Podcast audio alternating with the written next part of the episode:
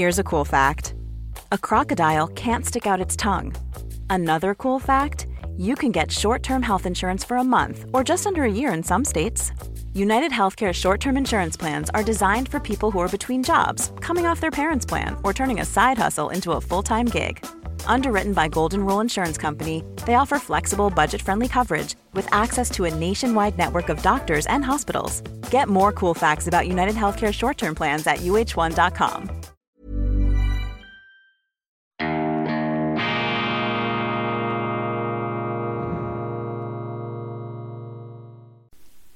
Grüezi miteinander, ganz herzlich willkommen, meine sehr verehrten Damen und Herren, bei Weltwoche Daily, die andere Sicht, unabhängig, kritisch, gut gelaunt, schweizerische Ausgabe am Donnerstag, dem 6. Oktober 2022. Es gibt immer einen Lichtstreifen am Horizont, gebt dem Weltuntergang keine Chance, kein Fußbreit der Apokalypse. Ja, meine Damen und Herren, trotz allem, trotz den Risiken, trotz der Abbruchkante, trotz den Aussichten auf einen, das ist ja fast schon der nackte Wahnsinn, Aussichten auf einen möglich werdenden scheinenden Atomkrieg, Trotz alledem, trotz dem Rausch der Feindbilder in unseren Medien, trotz der Leichtfertigkeit, mit denen sich unsere Politiker einbilden, mit Atomwaffen jonglieren zu können, wir schaffen das, wir scha wenn Sie diese Worte hören in der Politik, wir schaffen das,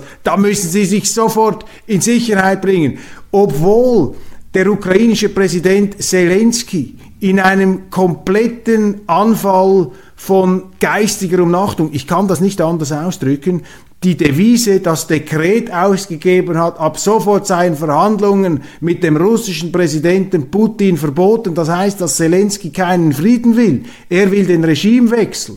Was will er? Will er einmarschieren in äh, Russland? Will er sich jetzt auch noch mit dieser gigantischen Landmasse anlegen, wie vor ihm Napoleon und Hitler? Oder sollen andere diesen Krieg für ihn ausfechten? Der hat aus meiner Sicht komplett den Verstand verloren mit dieser Forderung die, das ist die Frage, äh, möglicherweise auch äh, aus Amerika oder irgendeiner westlichen Kommandozentrale ihm ins Hirn gepflanzt worden ist. Vielleicht hat er auch nur schlecht geschlafen oder etwas Komisches geraucht, aber hier verliert eine Kriegspartei komplett die Proportionen und das ist gefährlich. Aber trotz alledem, das ist brandgefährlich, aber trotz alledem, meine Damen und Herren, und das ist die wichtigste Botschaft in der äh, schweizerischen Ausgabe heute, die stelle ich gleich an den Anfang, trotzdem bin ich fundiert zuversichtlich. Bleibe ich bei meinem begründeten Optimismus, nicht bei einem Zweckoptimismus, nicht bei einer ähm, Art Auto-Selbsthypnose,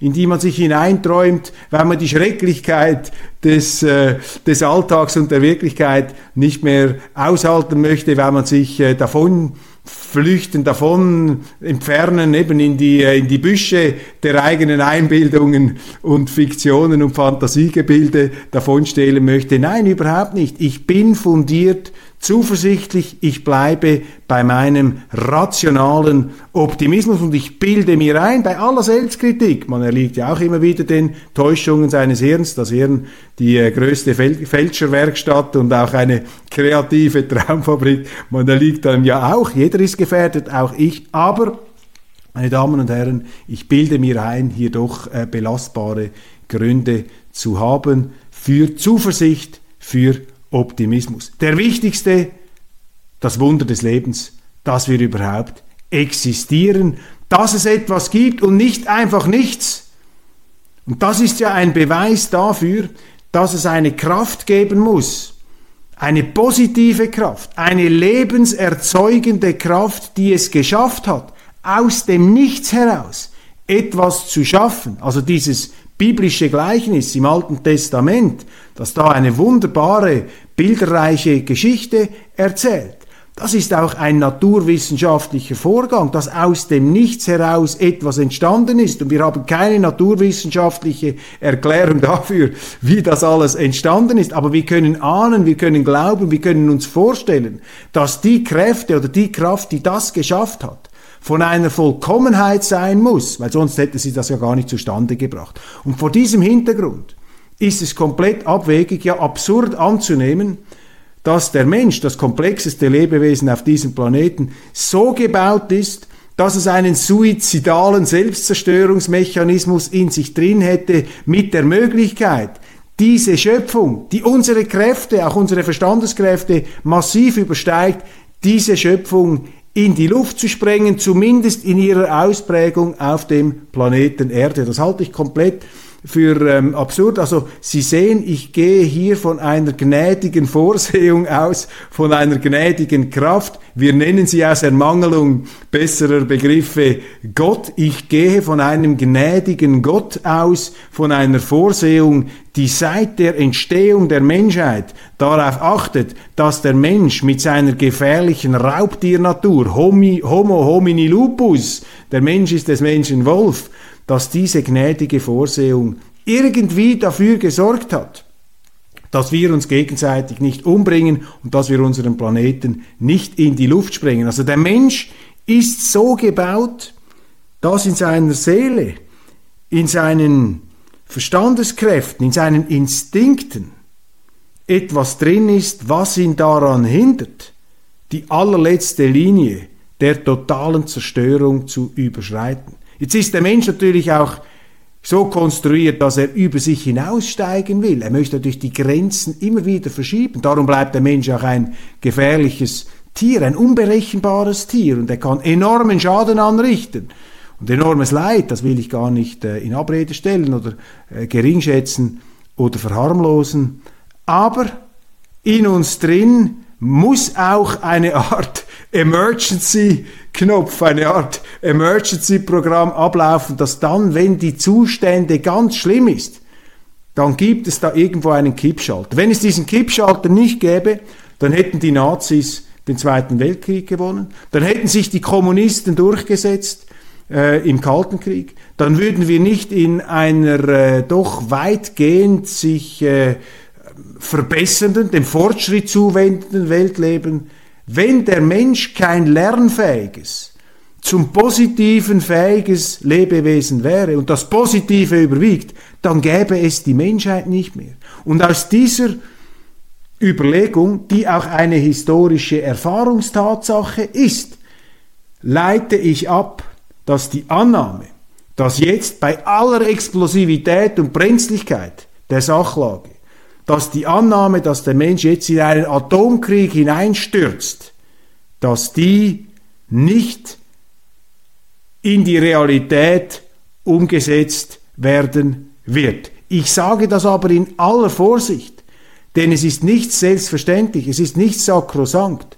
Und wenn wir überheblich werden, wenn wir eben uns einreden, wir schaffen das, wenn unsere Politiker mit Atomwaffen jonglieren, weil wir eine Weltmacht haben, die sich ihrer Verantwortung nicht mehr bewusst ist. Ich spreche von den Vereinigten Staaten, aber ich spreche auch von Russland. Wenn sich der russische Präsident seiner Verantwortung nicht mehr bewusst ist, dann sind diese Risiken sehr, sehr groß. Und wir haben da mittendrin einen äh, ukrainischen Präsidenten völlig losgelöst mit größtem Respekt vor seinen Motiven und auch seiner Leistung, wie er sich hier aufbäumt und auflehnt gegen ähm, die russischen Versuche, die Ukraine zu kolonisieren, gewaltsam in ihren Interessenorbit zurückzureißen, nachdem sich wesentliche Teile der Ukraine, wenigstens der Westukraine, ähm, Richtung Amerika orientiert haben. Eine Leichtsinnigkeit und aus meiner Sicht politisch falsch, aber egal. Bei allem Respekt für Zelensky.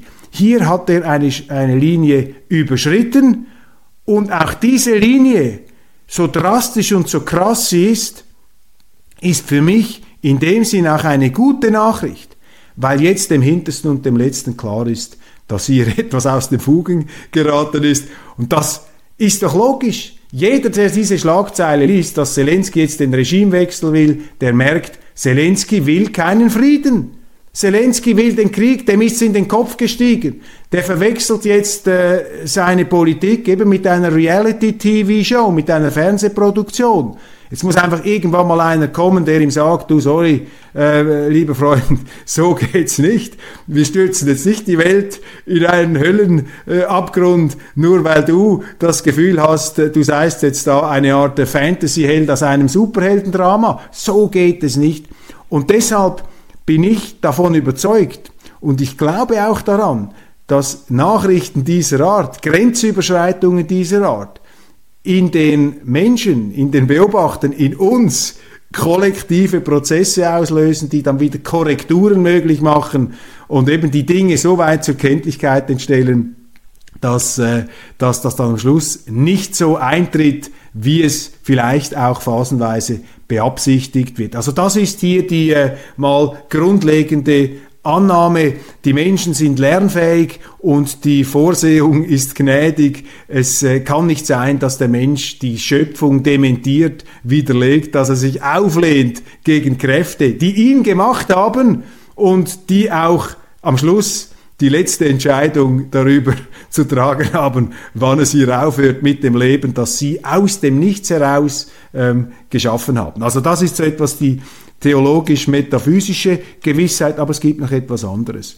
Ich bin zutiefst davon überzeugt, dass Menschen lernfähig sind. Ich glaube an die äh, Verbesserbarkeit, nicht an die Perfektionierung der menschlichen Natur. Ich glaube, man muss sich bewusst sein, dass der Mensch ein irrtumsanfälliges Lebewesen ist, aber ich glaube an die Lernfähigkeit der Menschen, ich glaube an die Lernfähigkeit der Zivilisationen. Und äh, das sehen wir immer wieder. Das Deutschland von heute ist nicht mehr das Deutschland von 1933. Das Russland von heute ist aber auch nicht mehr das Russland oder die Sowjetunion von 1946. Und auch China nicht. Das ist nicht mehr dieser maoistische Staat und die Vereinigten Staaten. Da habe ich sowieso ein grundsätzlich großes Vertrauen, weil die USA sind ein sehr pluralistischer Staat, wie die Schweiz, auch ein pragmatischer Staat. Ähm, der Mensch mit seinen äh, Glücksbestrebungen steht im Vordergrund. Natürlich haben sie eine politische Klasse, die immer wieder ins Unterholz äh, abstürzt und sich verrennt, keine Frage. Aber ich habe Vertrauen auch in die äh, Substanz der angelsächsischen Völker. Ich bin kein Anti-Amerikaner, kein Anti-Transatlantiker, aber es ist auch die Aufgabe von uns Kontinentaleuropäern, den Angelsachsen gelegentlich äh, diskret äh, den Hinweis zu geben, dass sie sich wieder einmal verrennen, dass sie sich davontragen lassen, davonreißen lassen von ihrem Sonderbewusstsein und dass man sich da etwas zurücknehmen muss. Aber ich glaube nicht äh, daran, dass die englische Gesellschaft und die amerikanische Gesellschaft äh, in einer Art durchdrehen kann, wie wir das in der europäischen Geschichte im letzten Jahrhundert gesehen haben. Das ist ein ganz wichtiger Punkt. Wir haben heute nicht mehr diese ähm, hermetischen Wertegemeinschaften die sich auf ein ganz bestimmtes ideologisches Programm versteifen. Es gibt zwar Politiker, die reden von einer Wertegemeinschaft, das finde ich etwas ganz Gefährliches. Ich bin gegen Wertegemeinschaften, ich bin für eine pluralistische Gesellschaft und Politiker sollten sowieso nicht die ganze Zeit von Werten reden. Wer immer von Werten redet, der will betrügen, der will andere herabsetzen, der will sich auf ein höheres Podest stellen, da bin ich dagegen. Aber unsere Gesellschaften sind offener geworden, sie sind auch machtkritischer geworden, regierungskritischer geworden, geworden, sie sind demokratischer geworden. Deshalb haben die Politiker auch einen Stress und versuchen die Demokratie immer wieder zurückzufahren, das Volk schlecht zu reden, damit sie selber mehr gestalten und machen können. Aber im öffentlichen Bewusstsein in der Bevölkerung, das sehen Sie überall, das sehen Sie bei den äh, Gilets jaunes in Frankreich, das sehen Sie bei den Volksaufständen, vor allem in den freiheitssensiblen neuen Bundesländern, da sehen Sie, dass es sehr viele Leute gibt, die nicht einverstanden sind, wenn die Politik zu sehr in eine Richtung geht. Und wir sollen mal aufhören, mit dieser Geringschätzung über Russland zu reden. Auch Russland hat sich verändert und wir können nicht die Lernprozesse, die wir für uns für selbstverständlich nehmen, der russischen Seite abspielen absprechen. Russland ist auch durchs Tal der Tränen des Totalitarismus gegangen. Die Russen haben Millionen Opfer gehabt, am meisten Opfer des Zweiten Weltkriegs. Und das sind auch kollektive Erfahrungen, die da sind. Das sind Realitäten. Da kann sich auch eine Kreml-Regierung bei allen autoritären Anwandlungen nicht darüber hinwegsetzen. Und wir sollten uns endlich einmal Mühe geben, hier zu verstehen und uns etwas einzufühlen, Verständnis zu entwickeln für die andere Seite, für die Interessen auch der russischen und auch der chinesischen Seite und nicht einfach nur uns einzupanzern in unserem Standpunkt, in diesem Hochmut, in dieser Überheblichkeit, da kann nichts Gutes daraus herauskommen. Und deshalb ist meine These, und das ist eben auch wichtig, und das äh, fördert mein äh, Vertrauen hier, mein Grundvertrauen, mein Urvertrauen, dass es am Schluss gut herauskommt. Die Völker sind sich näher gekommen. Die Differenzen sind kleiner geworden und sie sind aber noch da. Wir haben noch Differenzen, aber wir dürfen uns doch nicht einreden, dass diese Differenzen äh, Gegensätze äh, sind. Wir dürfen das nicht aufdröhnen, aufblähen. Wir sind nicht mehr im 20. Jahrhundert, nicht mehr im Kalten Krieg. Stehen sich da nicht mehr systemische Todfeinde gegenüber. Tatsache ist, die Menschheit ist zusammengewachsen. Es, ist immer mehr, es gibt immer mehr Verflechtungen, Abhängigkeiten. Zivilisationsprozess, Fortschritt dieser gegenseitigen Vernetzung und damit auch des Bewusstseins, dass man abhängig ist vom anderen, dass man nicht einfach machen kann, was man will. Und das ist wichtig, die Menschheit ist eingesponnen in dieses Netz, in ein Netz, vor allem auch des Freihandels, des Austausches von Gedanken, Gütern und Dienstleistungen, von äh, dem die ganze Welt profitiert hat, der die Welt reicher gemacht hat, vernünftiger gemacht hat, sensibler gemacht hat. Das ist der Generaltrend. Und das, was wir jetzt sehen in der Ukraine, ist nicht eine Zeitenwende, meine Damen und Herren, sondern das ist ein Krieg, der aus bestimmten Überlegungen heraus geführt wird. Dieser Krieg hat eine Vorgeschichte und wir müssen aufpassen, dass wir in diesen Krieg jetzt nicht einfach unsere Erfahrungen des 20. Jahrhunderts hineinprojizieren und glauben, da sitze jetzt ein Hitler oder ein Stalin im Kreml. Das ist eine fürchterlich arrogante ähm, Nichtbeachtung äh, der historischen Prozesse und historischen Erfahrungen, die auch auf russischer Seite stattgefunden haben. Und die russische Seite, das sehen wir ja in den Medien, obwohl die Medien das gar nicht schreiben wollen, die russische Gesellschaft ist auch pluralistischer geworden. Und selbst wenn ein Putin über dessen Motive und letzten Beweggründe wir auch nur rätseln können und einem Machthaber gegenüber muss man immer kritisch eingestellt sein, selbst wenn Putin zum einen zur Einsicht kommen sollte, er müsste jetzt da Massenvernichtungswaffen einsetzen, ist nicht klar, ob in Russland so ein Befehl überhaupt ausgeführt würde. Jetzt sage ich nicht, verlassen wir uns darauf, aber ich sage Ihnen, es gibt gute Gründe. Quality sleep is essential. That's why the Sleep Number Smart Bed is designed for your ever-evolving sleep needs. Need a bed that's firmer or softer on either side? helps you sleep at a comfortable temperature? Sleep Number smart beds let you individualize your comfort so you sleep better together. JD Power ranks Sleep Number number 1 in customer satisfaction with mattresses purchased in-store. And now, save 50% on the Sleep Number limited edition smart bed for a limited time. For JD Power 2023 award information, visit jdpower.com/awards. Only at a Sleep Number store or sleepnumber.com. Burrow is a furniture company known for timeless design and thoughtful construction and free shipping, and that extends to their outdoor collection. Their outdoor furniture is built to withstand the elements, featuring rust-proof stainless steel hardware, weather-ready teak, and quick-dry foam cushions. For Memorial Day, get 15% off your Burrow purchase at burrow.com/acast, and up to 25% off outdoor. That's up to 25% off outdoor furniture at burrow.com/acast.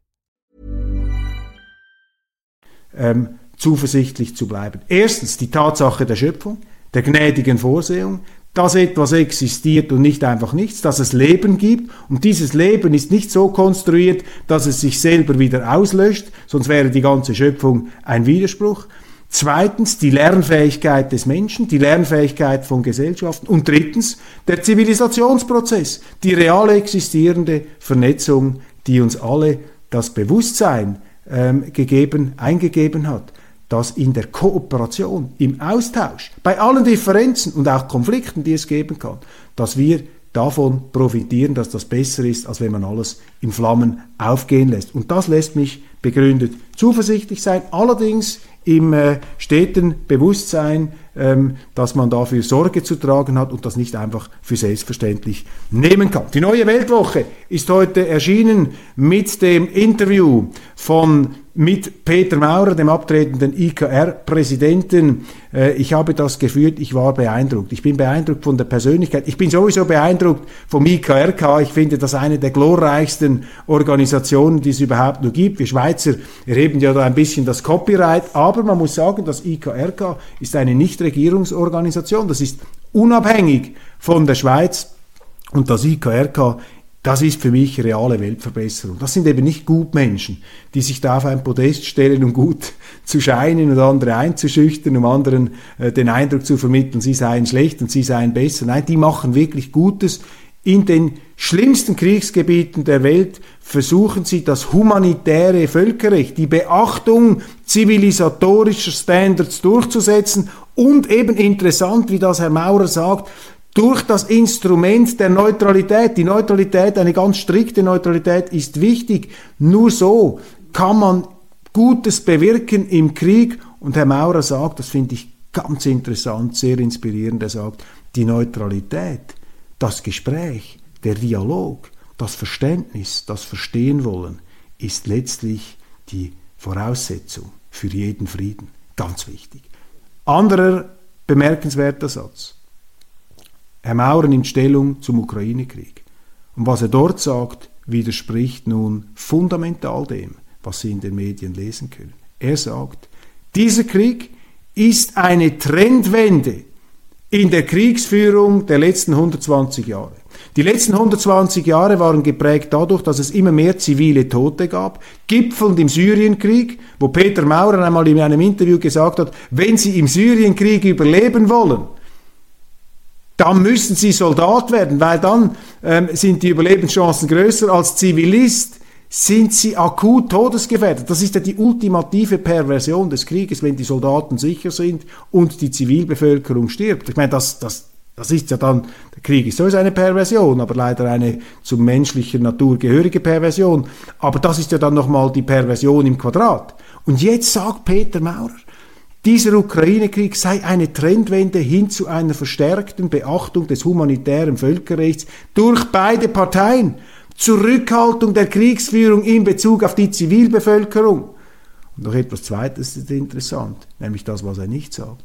Das IKRK hat ja nach dem Zweiten Weltkrieg seine Politik geändert. Im Zweiten Weltkrieg hat das IKRK nichts kommentiert, was an Gräueltaten passiert ist, vor allem durch die deutsche Regierung durch die Nazi-Verbrecher ähm, Hitlers.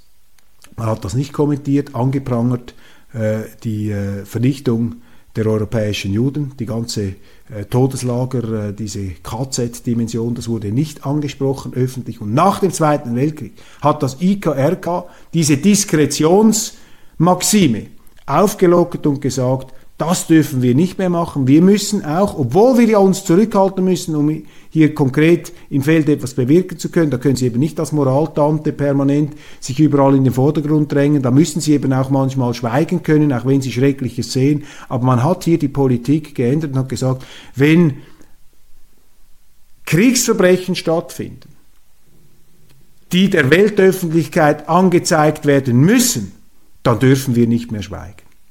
Und jetzt ist ja interessant, dass wir beobachten, dass im Ukraine-Krieg zwar laufend über Kriegsverbrechen berichtet wird, von den Medien, ohne Prüfung der näheren Umstände, Gerichtshöfe der Moral, Vorverurteilung, außer Kraftsetzung der Unschuldsvermutung.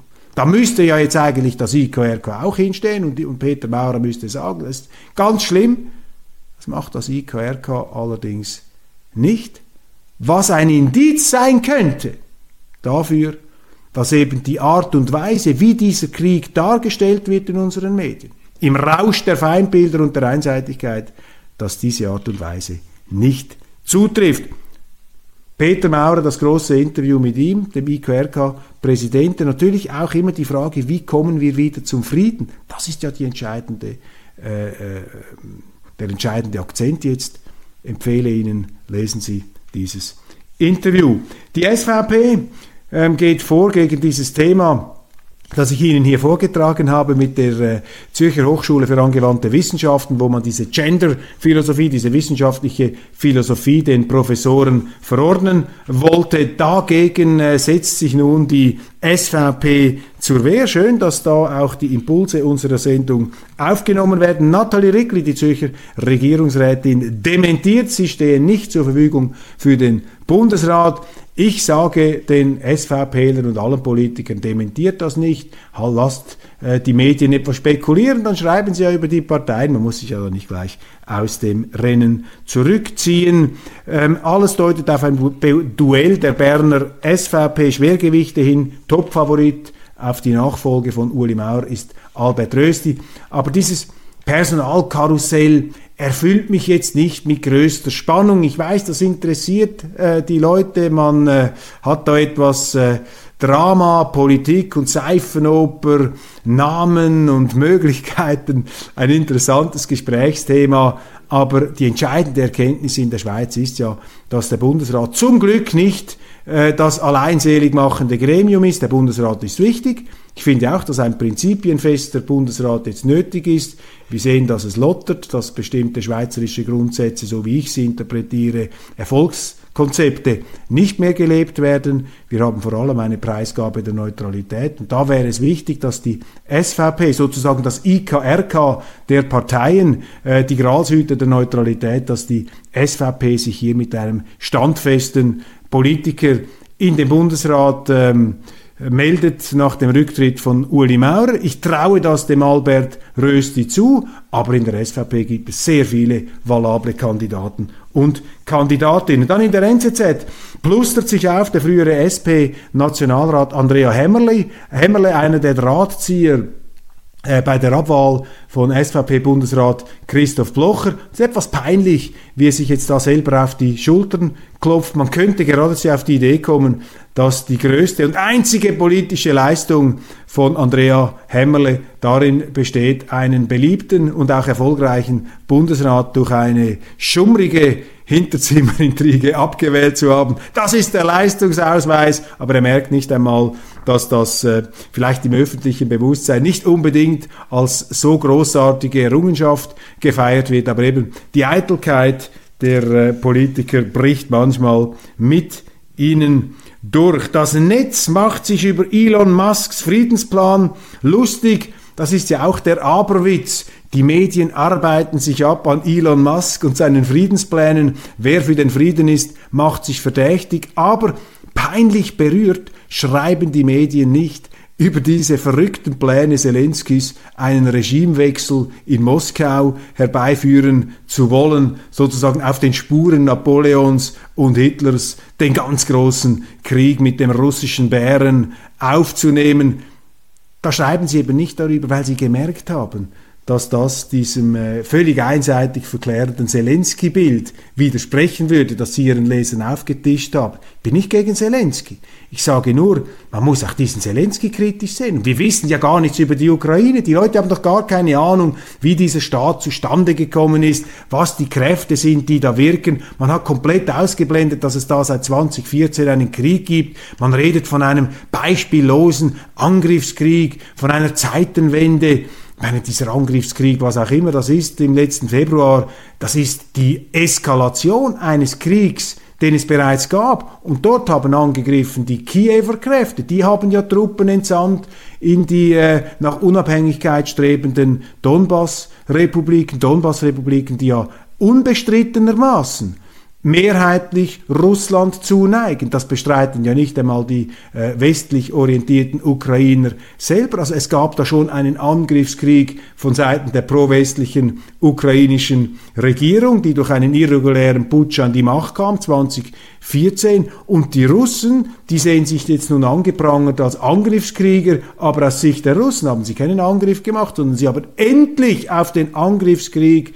der ukrainischen Regierung gegen die russisch orientierten und russischsprachigen Landsleute im Osten der Ukraine reagiert. Also passen wir doch einfach auf mit den Begriffen, die wir verwenden. Werden wir etwas selbstkritischer, versuchen wir mehr zu verstehen als Bescheid zu wissen, dann sind wir auf einem sichereren Pfad. Und eben die Medien, anstatt diese Zelensky-Eskalation, die jüngste, kritisch zu beleuchten, was eben nicht sein darf, das kann nicht sein, arbeiten sich, putzen sich die Füße ab an Elon Musk. Meine Damen und Herren, noch ein letzter Punkt äh, in dieser Sendung. Ich habe das auch im äh, deutschen Programm, werde ich das noch äh, vortragen.